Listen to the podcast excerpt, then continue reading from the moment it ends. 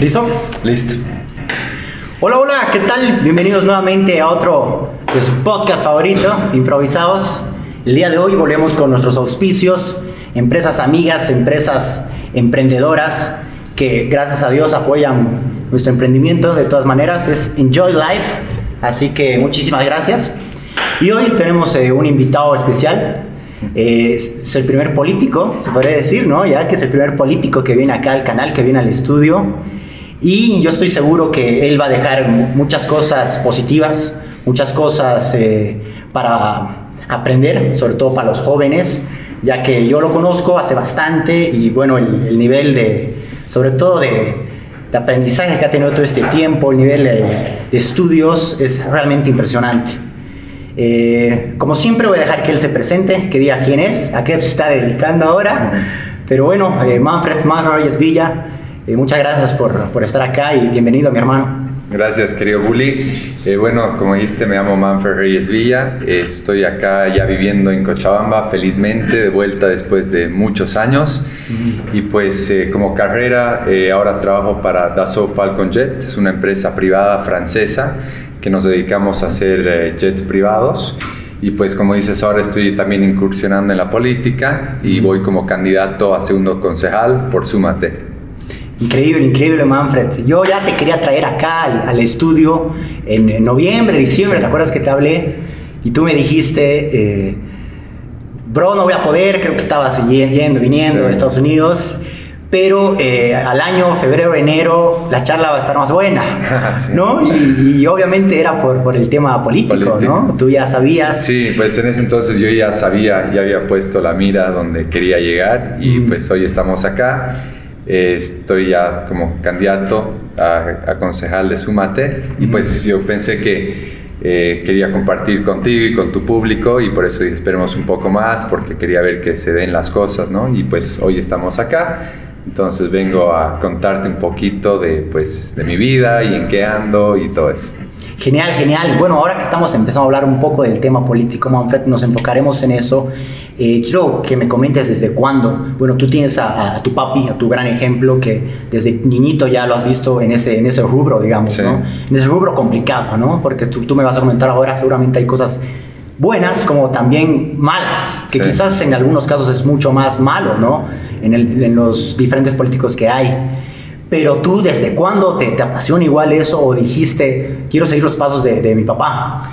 Sí, pues creciendo en una casa política siempre ves a tu papá o ¿no? algún familiar y normalmente pues terminas estudiando o haciendo algo que alguien en tu familia o hace o te ha dicho o te ha hablado, ¿no? Yo creo que influye mucho la familia. Uh -huh. Y pues claro, he crecido en una casa política, viéndolo a trabajar a mi papá, viendo, pues acompañándolo a todas partes, cuando era alcalde, eh, pues aquí en Cochabamba, en, la, en, el cercado, y ya luego cuando era gobernador, iba pues todos los fines de semana a provincias a acompañar a mi padre. Y pues ya después cuando yo me, me graduó de aquí el colegio, me fui a vivir a los Estados Unidos, eh, fui, a, fui a estudiar allá con la idea pues de algún día volver acá y hacer algo acá. Uh -huh. eh, claro, cuando yo estudié allá, estudio ingeniería aeroespacial y pues si bien no hay ese rubro acá, no deja de ser una ingeniería. Es más, es una ingeniería súper completa porque llevas pues básicamente todas las ingenierías y un poco más, ¿no? Uh -huh. Entonces, ya en algún punto, cuando ya me paso al lado de ventas, eh, pues empiezo a conocer gente muy conocida en el mundo y pues voy aprendiendo mucho de esta gente que voy conociendo y ya entro más en el mundo de los negocios y pues siempre tomo en cuenta Bolivia y Cochabamba y viajaba donde ves que iba a alguna ciudad o algún lugar, veía cosas que decía, wow, quisiera ver esto algún día en Cochabamba, no quisiera ver esto en Bolivia. Y pues las ideas buenas y las malas, ¿no? Las malas igual decía, pues esto no funciona. Y en realidad fue eso, ¿no? Que pues en Bolivia no hay nada que inventar, es copiarse de lo bueno eh, que está afuera y pues evitar lo malo, las cosas que no han funcionado afuera. Entonces ya estando allá, eh, llegó un punto que pues yo ya alcancé todas las metas que he tenido afuera o todas las metas que un joven puede tener, eh, alcanzó mis sueños uh, pues a una corta edad y llegó un momento que dije pues quisiera volver a hacer algo por Bolivia.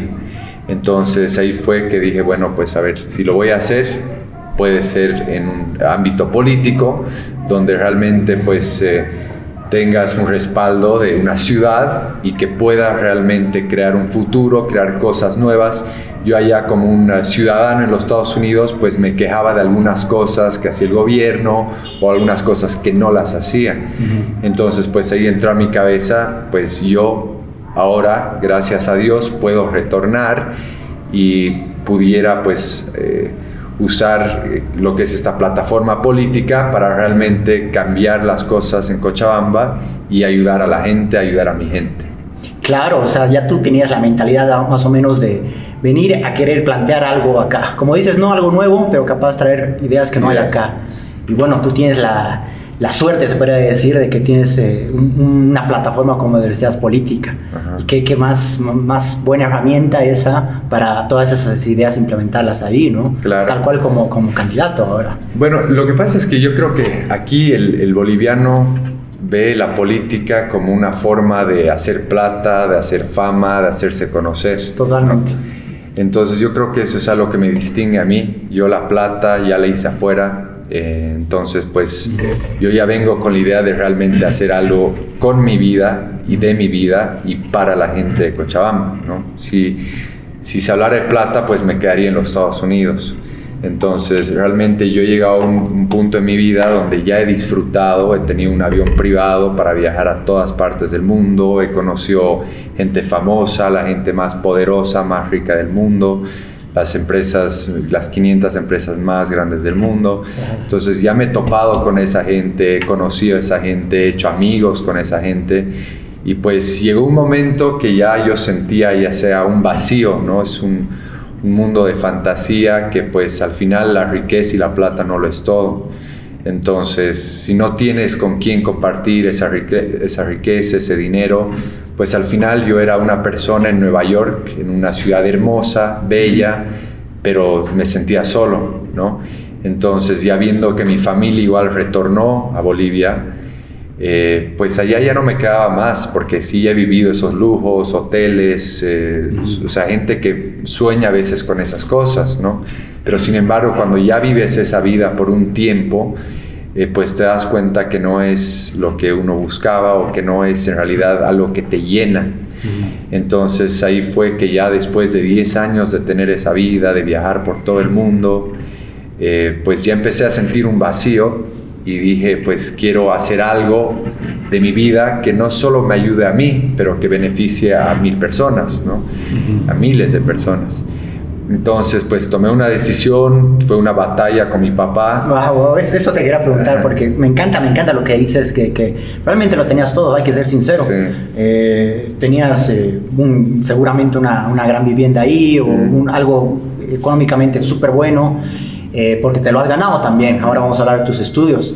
Pero cualquiera es como que se queda tranquilo ahí y para qué retornar, ¿no? ¿Para qué retornar? Que sabes que hay más probabilidades capaz que sea algo malo o haya falencias a que sea algo bueno, ¿no? Bueno, en la política no importa si haces bien o mal, siempre vas a tener gente que te va a odiar o que no te va a querer uh -huh. o que van a hablar mal de ti sin realmente conocerte o saber sí. de ti, ¿no?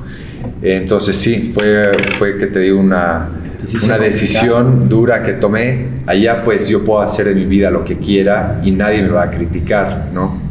Pero allá también eres un número, eres una persona, eh, pues que te un, alguien sin identidad que pues vive su vida, hace su camino. Si bien nadie se mete en tu vida, eh, pues también eso es lo triste, ¿no? Porque... El otro lado, ¿no? Totalmente. Acá te debe pasar lo contrario. Y sobre todo ahora, que sí. ya eres una figura pública, man.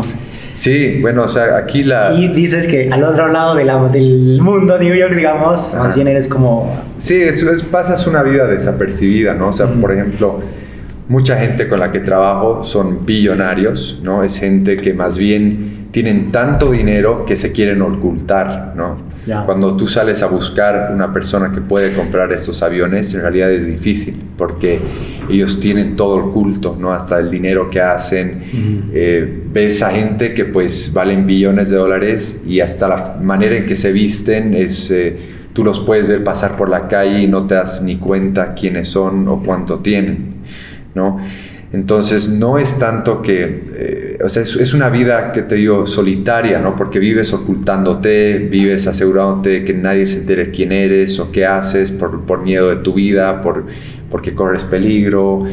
Entonces, pues yo viajando a estos lugares, viajando porque en realidad mi trabajo es conocer a esta gente, llegar a meterme a un círculo donde ellos me puedan conocer y llegar a un punto que pues ya me hago amigos de ellos y los invito en un viaje privado y los llevo en, en un avión conmigo y pues formas una relación con esta gente, ¿no? Entonces, si bien es un mundo de riquezas y fantasías y todo eso, como te digo, pues luego de pasar años y años en esta vida, a veces te encuentras en un cuarto de un suite de un hotel de miles de dólares de la noche, pero te das cuenta que no es en realidad todo lo que soñabas y esperabas y sientes un vacío, ¿no? Entonces en un momento yo dije, pues, ¿qué estoy haciendo? Me pregunté qué estoy haciendo, por qué estoy acá. Eh, y pues, no sé, como, como una persona joven, yo siempre soñé en autos, tener un montón de autos, motos, casas.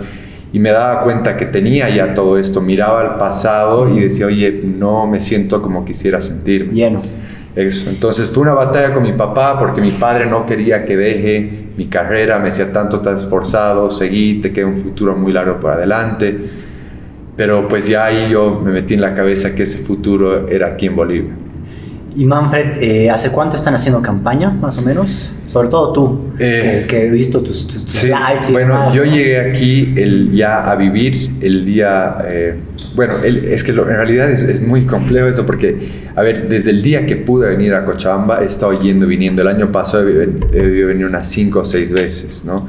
Y luego ya cuando vine, que te digo, con mis perritos, ya quedarme aquí a vivir fue el 2 de diciembre, mm. que ya dejé absolutamente todo allá y pues he estado trabajando desde ese día, ¿no? Todos los días saliendo a todas partes de Cochabamba, yendo a las zonas más pobres, yendo pues...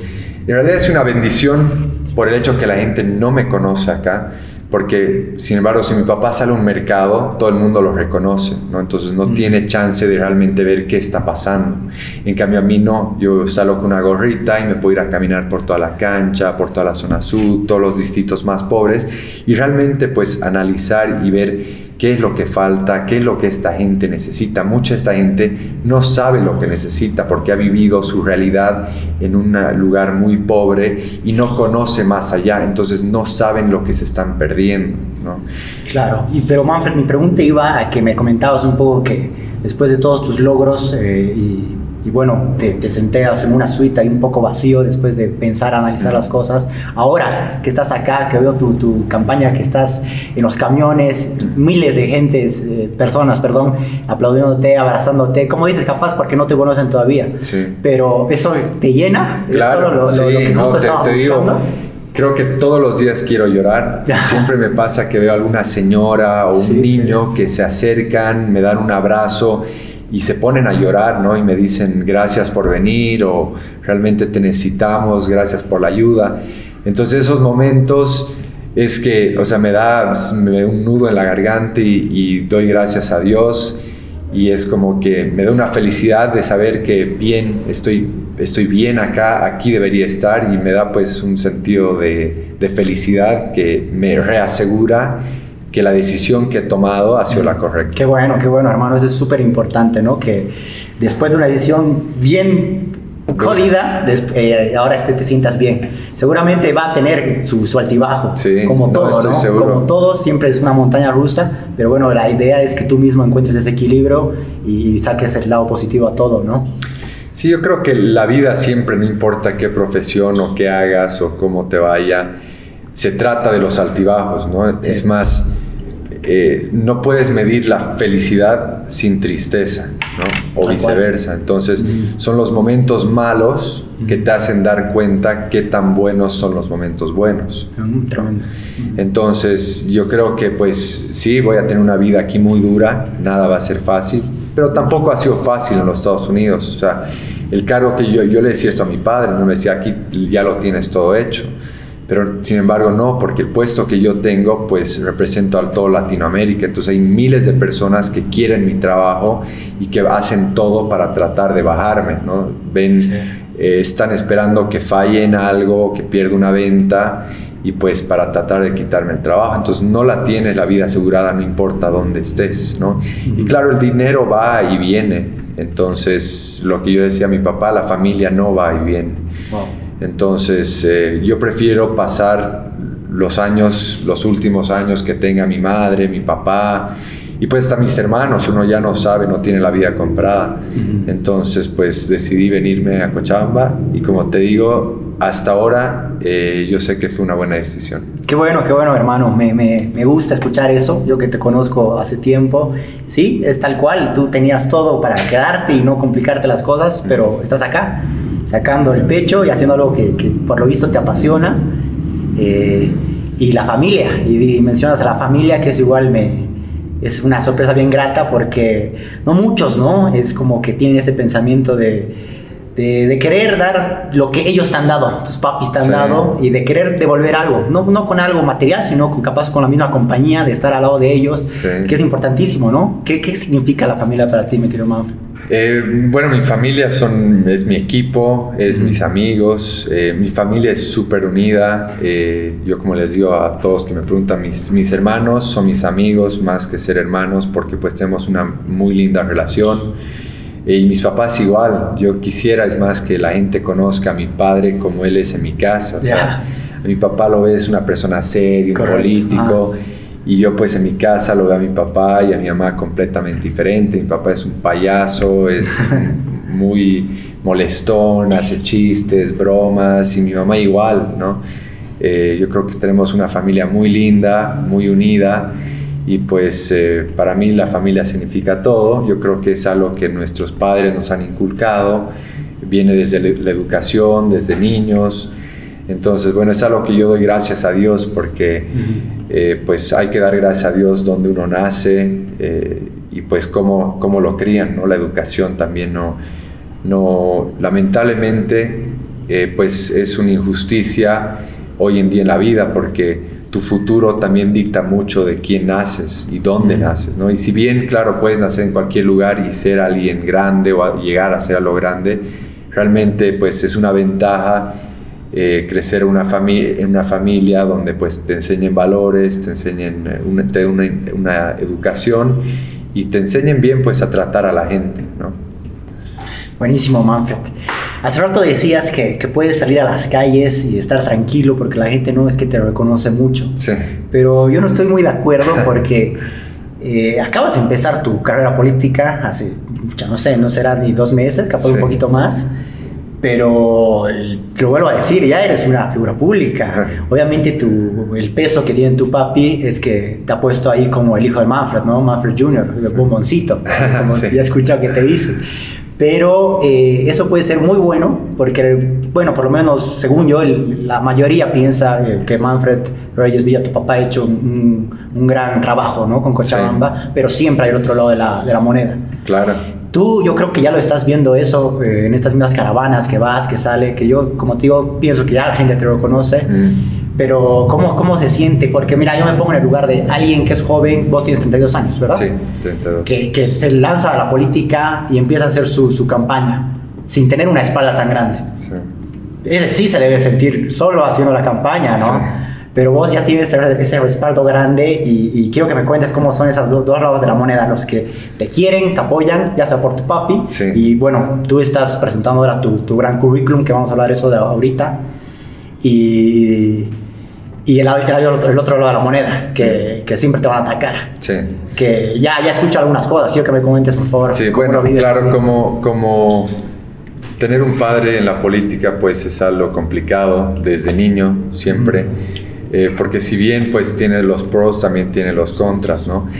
Eh, creciendo fue difícil porque obviamente el papá no estaba ahí presente en muchas ocasiones y como niño era difícil entender, ya sea en cosas importantes cuando tú eres niño, en algún partido de fútbol, yo siempre he destacado deportes, entonces pues no sé, mi padre nunca iba a los partidos de fútbol o nunca iba a las competencias de atletismo Eh, y claro, pues de niño me, me, molestaba eso, ¿no? Y ya con el tiempo fui creciendo y entendiendo por qué lo hacía. Claro. Pero mi padre siempre se daba el tiempo con nosotros. Él llegaba en las noches cansado de la alcaldía, prendía las luces en la casa de la canchita de fútbol y jugábamos con nuestros vecinos, con, con gente humilde que vivía ahí alrededor, con mis guardias y pues siempre nos ha dado el tiempo que él podía. Volviendo ahora, pues también es un poco complicado porque si bien tienes mucha gente que te quiere, también tienes mucha gente que no te quiere. Y lamentablemente esa gente ni sabe por qué no te quiere. O sea, es por, por comentarios. Mucha gente ahora, digamos, eh, eh, o sea, más que nada gente del más te insultan pero ni saben por qué te insultan. O sea, es, gente que se la ha ido, pues, no sé, adoctrinando, enseñando que Manfred es malo, pero no saben por qué, ¿no?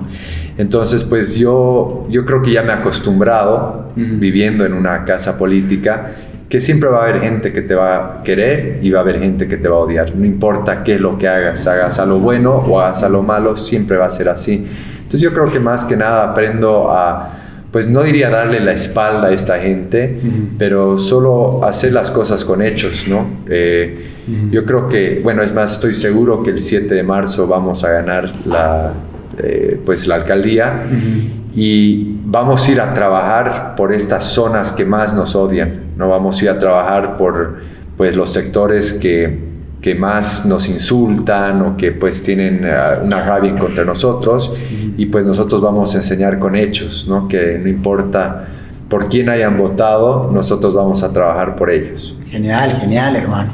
Y sí, me, me quedo con lo que dices de, de la crítica, ¿no? Siempre va a haber buena y mala, pero no es bueno, eh, aunque enfocarse tanto en la crítica, por más que sea buena, tampoco es bueno, eh, ya que todos te dan, manden flores, buenos eh, comentarios, quedarte con eso, que te la creas, ¿no?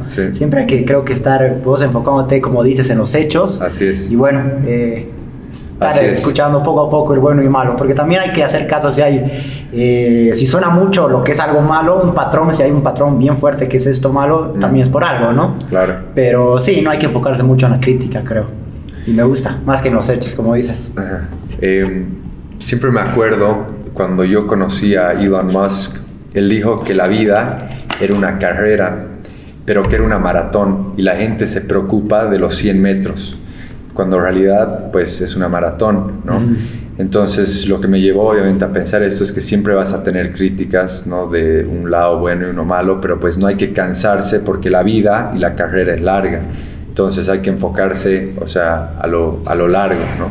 Entonces algo que siempre se me queda y que siempre trato de implementarlo en todo lo que hago. Entonces, pues por ejemplo, ahora que estamos en una campaña, sí escucho a veces cosas malas, pero pues eh, como un servidor público tienes que escuchar los comentarios y pues si realmente pues verlo de un lado de afuera, ¿no? Y ver si es algo que realmente estás haciendo mal pues yo no respondería, pero mi, mi respuesta sería con acciones, ¿no? Claro, al fin de cuentas, prestar atención, como te digo, ¿no? Si es un patrón que se repite mucho es porque hay que corregir algo, ¿no? Así es. Qué genial. ¿Lo has conocido a Elon Musk? Sí. Yo Ese loquito, ¿dónde lo has conocido? Eh, yo hice su avión, él eh, tiene un 8X que lo ah, compró para hacer pues un par de aterrizajes, eh, que te dio para tres vuelos.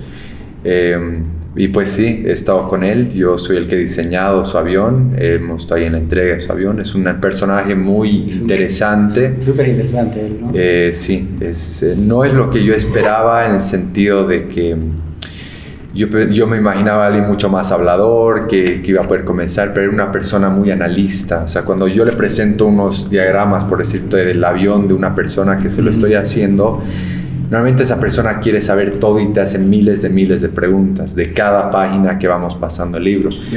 Con él era más que él se quedaba callado, se quedaba silencioso, miraba el libro, analizaba de derecha a izquierda como si lo estaría escaneando y al final solo movía su cabeza y pues íbamos cambiando la página. O sea, fue una persona muy interesante conocer.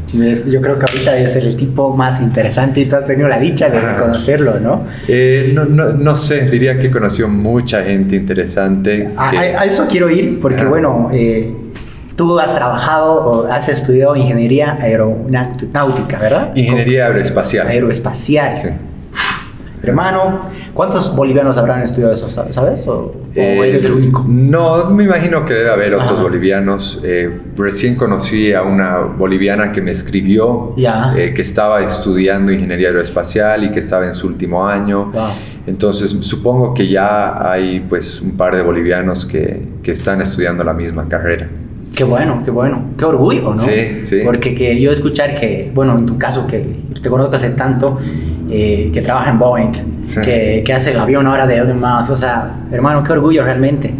Pero eh, quiero que me cuentes un poco de ese estudio, un poco tu niñez. Tú eras buen alumno, Manfred, porque cualquiera diría, pucha, este tipo es Sí, un ¿no? genio, ¿no? Sí, Un bueno, sí, no, la verdad es que, eh, bueno, en el colegio siempre he tenido buenas notas, siempre Ya. he tenido excelentes notas, yo iba a un colegio americano, entonces se basaba en, en letras, ¿no? A, B, C o D.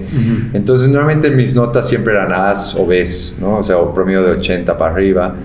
Y pues ya cuando empecé, que te digo, cuando estaba eh, a mis 16 años, empieza a salir y uno se empieza a descuidar pues de, la- de lo que son las notas. Y ya, bueno, entrando mis dos últimos años, como que ya entré en un momento que pues tienes que realmente sentar cabeza porque ya sabía que me iba a estudiar afuera. Y pues para estudiar afuera en realidad lo que vale más es desde noveno hasta la promo, ¿no? Ese es el, el año 9, 10, 11 y 12. Entonces ahí ya dije, pues ya me tengo que empezar a realmente poner las pilas para que me vaya bien. Entonces, en realidad lo que yo hacía era, pues lo que hice igual durante toda la universidad, era sentarme adelante.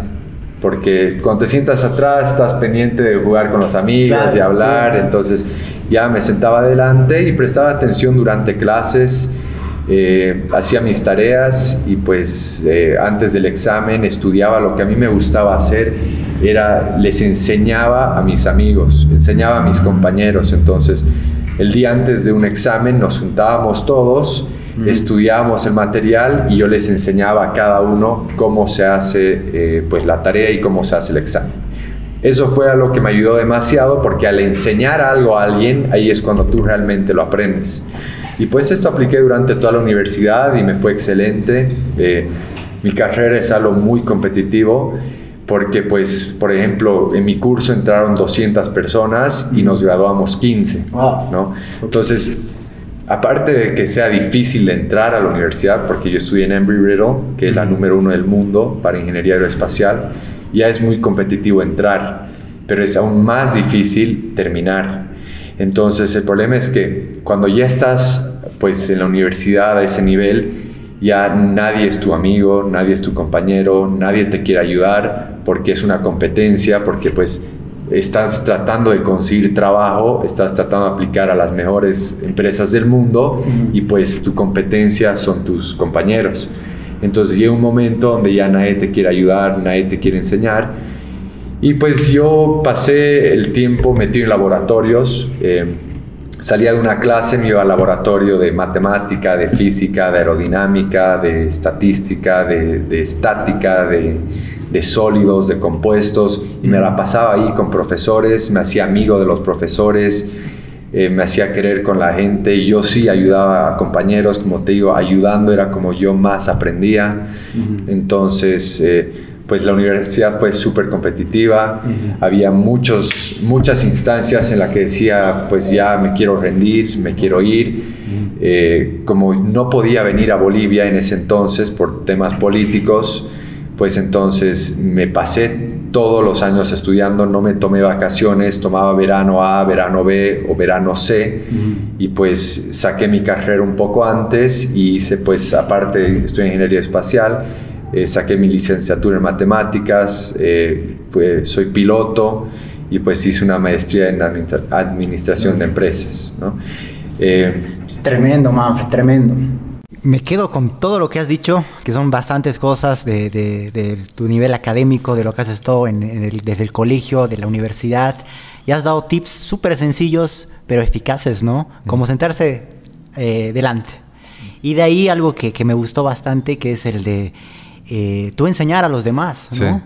Hay algunas veces la- muchas personas que tienen la mala costumbre de que saben algo y se lo guardan para Y ellos, ¿no? Y es como que no, no, no quiero que nadie más comparta Sí. lo mismo. Y creo que ese es el peor error, ni siquiera para, para, para los demás, sino para uno mismo, ¿no? No compartir lo que uno sabe. Y tú estás dando el ejemplo que es más bien así aprendes, ¿no? Sí. Eh, dando Mira, lo que sabes a otros. yo creo que algo que me ha facilitado, pues en realidad lo que ha disparado mi carrera fue cuando yo empecé a trabajar, me fui a trabajar a Seattle para Boeing y ahí diseñé el, el 787, ¿no? que es el último avión de Boeing que está hecho de compuestos y no es, no es de metal. Y pues ahí fue donde realmente ha sido mi primer es el híbrido que No, no, el, Ah, no. avión híbrido fue un avión que hice para la NASA. Ya. Eh, después de ese proyecto, eh, bueno, en realidad, ¿qué pasó?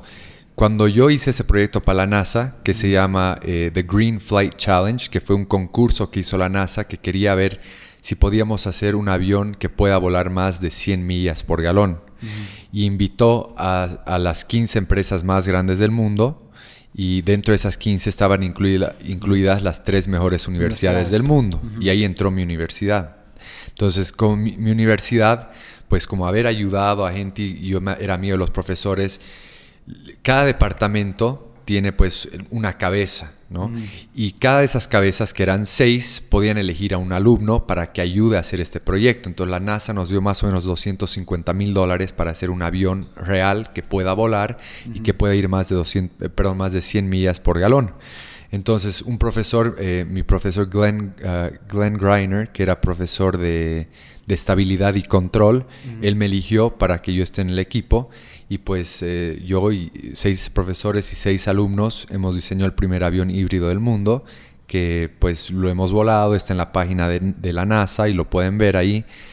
Eso fue lo que me llevó a hacer el siguiente, pues a, a mi trabajo, ¿no? Porque eh, el modo de este avión que volaba, teníamos las alas que estaban hechas de baterías. Usaba una batería, en realidad tenía un, un motor Rotax Ajá. que despegaba, tenía dos galones de gas- gasolina, uno que se usaba para despegar Ya. y uno en caso de emergencia o aterrizaje. Y después, una vez que ya tomaba vuelo, se prendían las baterías. Entonces, en este año, cuando justo me graduó, Boeing tenía un problema en los aviones que eran el 787, que tenían unas baterías que se estaban incendiando. Entonces, al día Boeing pagaba más o menos 80 millones de dólares a las empresas que debía estos aviones porque no estaban saliendo. Y la más grande en ese entonces era Anapon Airlines, era una, una aerolínea eh, del Asia. Entonces Boeing necesitaba a alguien que tenía experiencia con baterías. Entonces, pues eso fue lo que me dio ese trabajo. Cuando yo llegué a Boeing, una empresa de más de 120 mil empleados, y yo era pues alguien nuevo, y cuando vienes de Embry-Riddle, que es la mejor universidad del mundo, en realidad pues tienes ahí ya el hecho de que estás entrando en esa universidad, ya tienes toda la competencia, ¿no? Porque todos los que están ahí, la mayoría de mi grupo eran asiáticos, eran hindús, era gente pues muy estudiada, que venían de, de Purdue, de Embry-Riddle, venían eh, de MIT. Entonces ya es como que te quieren mostrar ellos que ellos son mejor que vos. una competencia todo el Claro, día, ¿no? o sea, es todo competencia y pues nadie te quiere escuchar, eres el tipo nuevo. Entonces, pues yo me dediqué a hacerme amigos de todos. Cuando yo, pues, ya tenía competencia en lo que es CATIA V5, que es un programa, un software que se usa para diseñar. Y claro, yo siempre sabía mis trucos que había aprendido en la U, que había aprendido mis profesores y pues de haciendo los trabajos, porque cuando tocaba hacer algo en CATIA, yo me metía y yo hacía todo en CATIA. Entonces yo era muy bueno para usar ese software. Entonces yo empecé a ens- a enseñar a gente esos truquitos que yo tenía y a la misma vez ellos igual pues veían, oye, esta, esta persona es buena gente, a ver, yo igual y aprendía de todos, ¿no? Entonces eso fue que me diferenció mucho.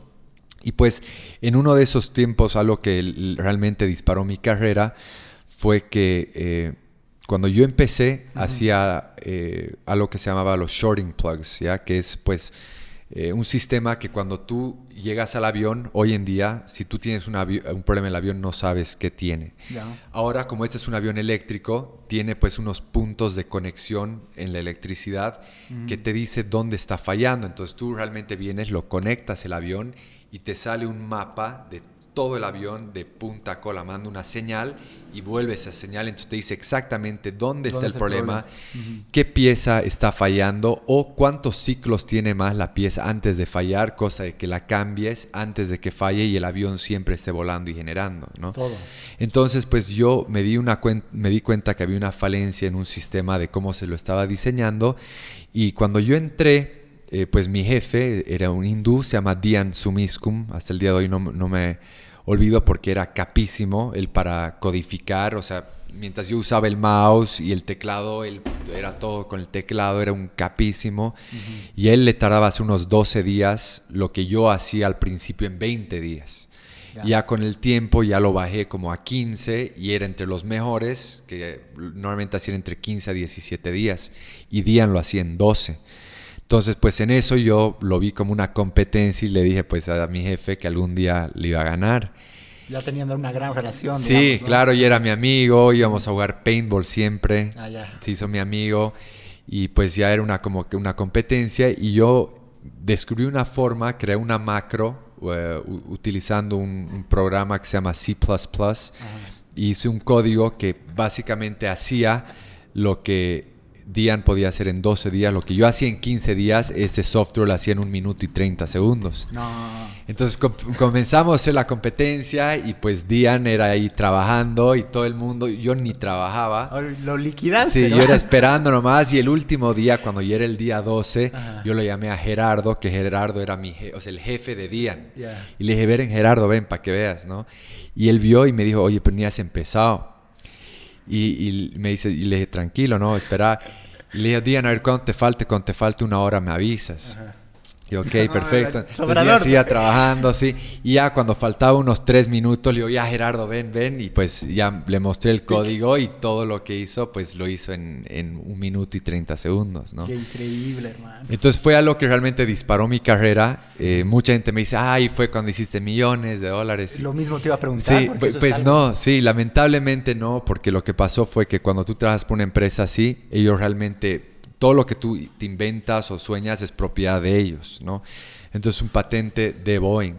Pero lo bueno fue que ya pues todo lleva tu nombre, entonces todas las empresas se enteran de lo que haces, o sea, de lo que haces, de lo que hago, y ahí pues fue cuando me empezaron a llegar ofertas de todo lado, eh, y ahí ya fue cuando dije ya es hora de dejar Boeing, vinieron otras empresas que me ofrecieron el doble, el triple sueldo, que me pagaban la casa, me pagaban auto, y pues ya ahí fue cuando dije, bueno, ya dejo esto y me fui a trabajar para Dassault Falcon Jet en el lado de ingeniería, haciendo lo que hice para Boeing para ellos. Oye, qué buena anécdota, hermano. Qué, qué orgullo decir, Que lo has hecho ni siquiera en un tiempo mínimo, ¿no? De 9, 12 minutos. No, un minuto y 30 segundos. Pero no, el primero. Ah, no, o sea, la, primera vez me tomaban días, ¿no? O sea, lo hacía en 15, claro, 17 días. De eso a hacerlo. A un minuto. Y que, o sea, la rabia a ratos decir realmente si hubiera sido tu patente, digamos. Sí, no, claro, o sea, estaría. Ahí ya creo que no hubiera vuelto. no, es más, ahí hubiera vuelto, yo creo. Pero eh, bueno, al fin de cuentas, como dijiste al principio de la charla, el dinero va y viene y eso es, creo que es más, no sé si secundario o terciario, pero pasa. Eh, lo que te cuenta, cuenta siempre va a ser esa historia que la tienes para contar. Sí, eso fue como tío lo que disparó mi carrera, ¿no? Y, luego ya tuve igual lindos trabajos después de eh, trabajé para Falcon en el lado de ingeniería. Que ahorita sigues en Falcon. Sí, pero me fui, me fui de Falcon. Cuando yo empecé Falcon estaba en, en, ingeniería en la ciudad de Little Rock, en Arkansas, y trabajaba en el equipo de ingeniería diseñando todos los aviones. En una instancia me tocó trabajar en el avión de Evo Morales que, sí, que pues lamentablemente ese avión estaba deshecho porque son aviones de, que empiezan en 30 millones y van hasta 80, 90 millones. Entonces pues los cuidan como, como oro, ¿no? Como lo que es. Y pues me llegó a, llegué, a trabajar en el avión de Evo que era un avión que estaba completamente destrozado, no lo cuidaban, veías manchas por todo el avión eh, de grasa que se limpiaban o que pues no sé, no lo tenían cuidado, tenía las paredes rayadas. Entonces, bueno, fue mm, da pena, pero sí estuve orgulloso de trabajar en un avión de Falcon de Bolivia. Y, Manfred, perdón que te corte, esa época, eh, ¿cómo andaba el tema político con Evo Morales? Muy mal, obviamente. Ustedes ya los fueron exiliados, digamos. Claro, nosotros ya vivíamos en, en los Estados Unidos. Eh, yo ya no podía volver allá. Es más, Evo no quería que volvamos porque Manfred siempre fue, pues. Eh, eh, la única persona que podía sacarlo a Evo y Evo la tenía clara y por eso nos tenía fuera en el exilio. Y te tocó justo Entonces justo me tocó su avión y claro, yo hice mi trabajo como profesional, ¿no? No falta la gente que me decía, era que le hagas algo a su avión. Tal cual, ahorita harta gente que va a escuchar eso, dígalo. Sí, pero no, o sea, yo claro, vi en el lado profesional y hice mi trabajo como profesional, especialmente en la aviación, que pues es todo súper meticuloso y cualquier pequeño error puede causar la vida de, de gente, ¿no? Entonces me tocó hacer mi trabajo bien lo hice bien y pues eso llevó a que luego eh, vaya al siguiente trabajo, que fue para trabajar para G Aviation. Hice el motor que se llama Leap, es el motor que pues va a volar los siguientes 50, 70 años. Ahí específicamente hacías motores. Motores. Y ese, ese yo creo que fue el trabajo más lindo que he tenido. ¿Por qué? Eh, tenía un grupo de 20 mecánicos eh, y mi trabajo era diseñar el motor y destrozarlo. Ah, Entonces era un trabajo espectacular. Eh, viví en Cincinnati. Sí. Traía mi equipo que venían de Francia, porque en realidad este motor estaba hecho por Snecma, que es una empresa francesa, y por GE, que es una empresa americana y pues hacen los motores para el 737 de Boeing y para el 320 Neo, que en realidad hacen el 70% de los aviones del mundo. O sea, los aviones que vuela BOA son los 737, pero estos aviones, los motores han sido diseñados en los años 60. Entonces ya era hora de rehacer los motores y pues es este motor, el motor LEAP, que lo, hicimos en Cincinnati y era un trabajo espectacular. Eh, nuevamente yo era gerente de ingeniería en ese proyecto y pues yo tenía un equipo de 20 mecánicos que yo los amaba y los adoraba y ellos igual, porque ellos llegaban de Francia, ahí me tocó aprender francés y pues yo, digamos, llegaba, durante el día era trabajo y en las noches era salir a cenar, salíamos de fiesta con ellos y ellos veían que yo ya no era el jefe que ellos antes tenían, sino yo era un amigo de ellos. Entonces eso nos ayudó mucho porque nuestro equipo pues era súper destacado, hacíamos los motores mucho más rápidos.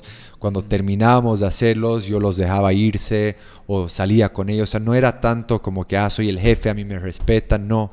Yo era un amigo de ellos y pues como digo, el trabajo era muy lindo, eh, poníamos explosivos en los motores, eh, nos asegurábamos que cuando explotaba el motor, que el motor se eh, contenga todas las piezas y que no vayan volando hacia afuera las piezas. Y una vez que se rompían los motores, abríamos el motor, se, pieza por pieza se sacaba, se, se catalogaba, veíamos qué pieza ha fallado, por qué, la volvíamos a diseñar usando CATIA, la mandaba a la impresora en 3D, la volvíamos a imprimir, volvíamos a poner al motor y pues de vuelta era a volarla y a destrozarla. Entonces fue un trabajo súper cool. Traíamos gansos desde, desde Canadá. Gansos. Cuando hubo el accidente de Capitán Soli, en, uh, en Nueva York y aterrizó el avión, hemos sacado los motores, los hemos abierto, los hemos investigado. ¿Usted es el Claro, sí, ese avión yo, yo lo he abierto, yo lo he investigado. Hemos visto que estos gansos venían de Canadá, eran más grandes de lo, de lo normal, pesaban, pues el avión, por decirte, ese motor estaba hecho para resistir un golpe de un, de un, ganso de 13 libras y estos pesaban más o menos 23 libras, que eran gansos grandes de Canadá. No estaba preparado para eso. No estaba preparado para eso, entonces hemos importado estos gansos y pues se los congelaba y cuando prendías el motor se los disparaba al motor y veías qué pasaba. Oye, qué, qué buena historia. Voy, voy a contar un poco para meter en contexto a la gente eh, del Capitán Sully. Sí. Sí.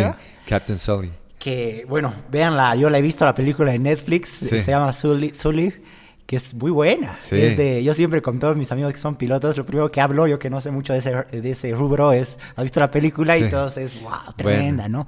Es la, el milagro en el, en el río Hudson, ¿no? el río Hudson. Que es de, bueno, más o menos la historia cuenta que un avión eh, tuvo, tuvo fallas en el pleno al despegar. al despegar, que ahora cuentas que es por los gansos que eran más grandes de lo normal. Sí, ingirió un par de gansos en los dos motores, entonces mató los motores y no tenía dónde aterrizar y en ese momento, claro que pues imagínate, te fallan los dos motores, eh, pues estás asustado, llevas atrás casi 200 personas no sabes qué vas a hacer. Nueva York es una zona muy congestionada, hay muchos edificios, no sabes si vas a retornar al, a, pues, a qué aeropuerto, puedes volver a La Guardia o puedes ir a otro lado que es el aeropuerto de Titerboro, que es donde yo trabajo, que él estaba tratando de aterrizar ahí. Y pues son esas cosas de Dios, porque en realidad el copiloto en realidad es una estrella que no sale mucho adelante, pero ese señor la semana antes, él estaba en un entrenamiento justo practicando la falla de los motores. Entonces en realidad él es una estrella que no, la gente no sabe de él, del copiloto, es más, la gente ni sabe su nombre, pero lo que pasó fue una cosa de Dios, porque imagínate, este señor fue al entrenamiento de lunes a viernes, sale el entrenamiento, sábado en la mañana se sube al avión, despega y justo, boom, los dos motores. Claro. Entonces, claro, el capísimo, boom, boom, boom, o sea, ya se sabía todo el flow. Y claro, ya después Zully fue el que tuvo que tomar la decisión, dijo, ¿dónde voy? Al agua. Y dijo ya, al agua, ¿no? Entonces, para mí es un orgullo poder decir que yo he abierto estos motores, que yo he trabajado en este motor y yo he mejorado el qué motor. Buena, qué buena anécdota. Y lo bueno de esta peli, eh, aparte del aterrizaje en el agua, que no, no, murió nadie, si no me equivoco. No muere nadie. Increíble. Absolutamente. Un milagro realmente. Es que después eh, justamente lo juzgan, ¿no? Como que eh, no, podrías haber llegado al aeropuerto, como dices, y ese fue el problemón, igual que el pobre ha tenido que ir, cuando un año de ir a juicios. Sí, esto en juicios, le ha costado un montón de plata. Y pues lamentable, ¿no? Que alguien que haya sido un héroe, que haya salvado tantas vidas, pues sea alguien que pues después le estén juzgando y lo quieran meter a la cárcel por, por no haber hecho nada, en realidad por salvar a la gente. Oye, qué increíble, qué increíble tu trabajo, hermano. Realmente, como lo cuentas, súper apasionado, pero también por algo, ¿no? Mira las anécdotas que cuentas. Me ha gustado muchísimo lo que, y no solo ahora que hablabas de los motores, sino también en, tu, en, en Boeing y también en la misma universidad, lo que mencionabas que tu, tu empatía, tu, tu manera de entablar relaciones amistosas con todos te ha ayudado bastante, ¿no? Sí. Y yo, es algo que yo siempre lo charlo en estas charlas de podcast, es que eh, un ambiente laboral bueno es te da muchos beneficios positivos, ¿no? Es como el trabajo lo hace más productivo, quieras o no, solo por llevarte bien con alguien ya todo mejora. Y eso es súper importante. Yo creo que en realidad donde sea que llegues, siempre vas a llegar por la gente. ¿No? Eh, no importa qué hagas o qué tan bueno o qué tan malo seas en algo, siempre vas a llegar a ese lugar por alguien, por una persona, ¿no? Entonces, pues por eso siempre hay que tratar bien a la gente y tratar como tú quieres ser tratado, porque va a llegar algún momento en el que pues la persona de la que tú necesitas te vas a cruzar caminos con él y pues siempre tienes que tener cuidado cómo tratas a la gente. Claro, o sea, solo ponte a pensar, digamos, que, que tú eres un gran eh, matemático. Pero algún rato alguien va a decir, ah, sí, es buen matemático, y otro va a decir, no, pero es increíble persona. Mm. ¿Cuál pesa más? Creo que la de persona, ¿no? Yo creo que siempre alguien dirá, qué bueno que hablen así de vos. Así que tienes toda la razón lo que dices, ¿no? Y es, es, lindo mensaje. Creo que sí. Yo creo que eso es algo que también, eh, pues, hemos aprendido mis padres. Eh, sin importar pues en qué puesto estás, o sea, las personas somos todos iguales al final, ¿no? Y bajo los ojos de Dios todos igual somos iguales. Entonces, no porque yo tengo un puesto más alto a ti, me da derecho a maltratarte o pues tratarte mal. El, la, persona pues que inventó los chitos, los chips, había una persona que trabajaba ahí y pues sacaba estos chitos y en realidad él era el que limpiaba los pisos, ¿no? Que limpiaba los pisos en esta empresa, era el janitor, como le dicen. Y pues él se llevó a su casa y se dio cuenta que le ponía una salsa picante y era deliciosa. Y él le llevó al jefe de la, de la empresa, al CEO, y le hizo probar. Y de ahí salieron los chitos picantes. Que son los picantes, claro. ¿no? Entonces, pues eso muestra que pues hay que escuchar a todo el mundo, no, no importa, pues imagínate, otra gente diría, ¿cómo le vas a escuchar al que barre los pisos? ¿Qué sabe él? Y pues mira, o sea, los chitos, es más, creo que a mí me gustan más los picantes que, los, normales, pero así fue una idea que surgió del que limpiaba los pisos. Tremendo, tremendo, mi querido Manfred. Querido Manfred, eh, ya es casi la hora, vos tienes la, agenda rellena, mm. me quedo con ganas de hablar mucho mm. más se puede hablar realmente bastante, ¿no? Creo que es una charla igual que, yo hablo muy poco. Y eso es bueno, eso es muy bueno. Hermano, eh, nuevamente gracias por, por, estar acá. Sé que estás totalmente ocupado, te has dado tu tiempito para, para darnos esta mano. Y, nada, espero, bueno, yo estoy seguro que, que el 7, eh, vamos, vamos a estar festejando, ¿no? Así es. Así que hermano, eh, un ejemplo, la verdad, se te admira mucho por todo lo que has logrado y lo que tienes que lograr que sé que lo vas a hacer. Eh, No sé si quieres dejar un mensaje, más que todo como, como ahora como político. Capaz puedes mirar a la cámara, hermano, sería un placer. Bueno, antes que nada, gracias, Bully. Eh, yo he aceptado esta entrevista porque pues tú eres una gran persona. Eh, siempre pensó mucho de ti. Me pareces una, un gran profesional y una persona joven, emprendedora, que pues te va a ir muy bien. Te deseo todo lo mejor en todo lo que hagas. Y pues a toda la gente que nos escucha, eh, gracias por tomarte tu tiempo para escuchar. Eh, quiero decirles que después eh, siempre sigan los sueños. Va a haber gente que les va a decir que no pueden. A mí me lo han dicho muchas veces, miles de miles de veces. Ha habido muchas veces donde me he querido rendir, que he dicho qué estoy haciendo, por qué estoy haciendo esto. Pero pues Dios sabe lo que hace y todo lo malo realmente te prepara para lo bueno y para lo bueno que va a venir. Entonces no se rindan, sigan ahí eh, cumplan sus sueños y no dejen que nadie les diga que su sueño eh, no va a ser real. Muchas gracias. Buenísimo. Chao, hasta el próximo improvisado. Chao, chao.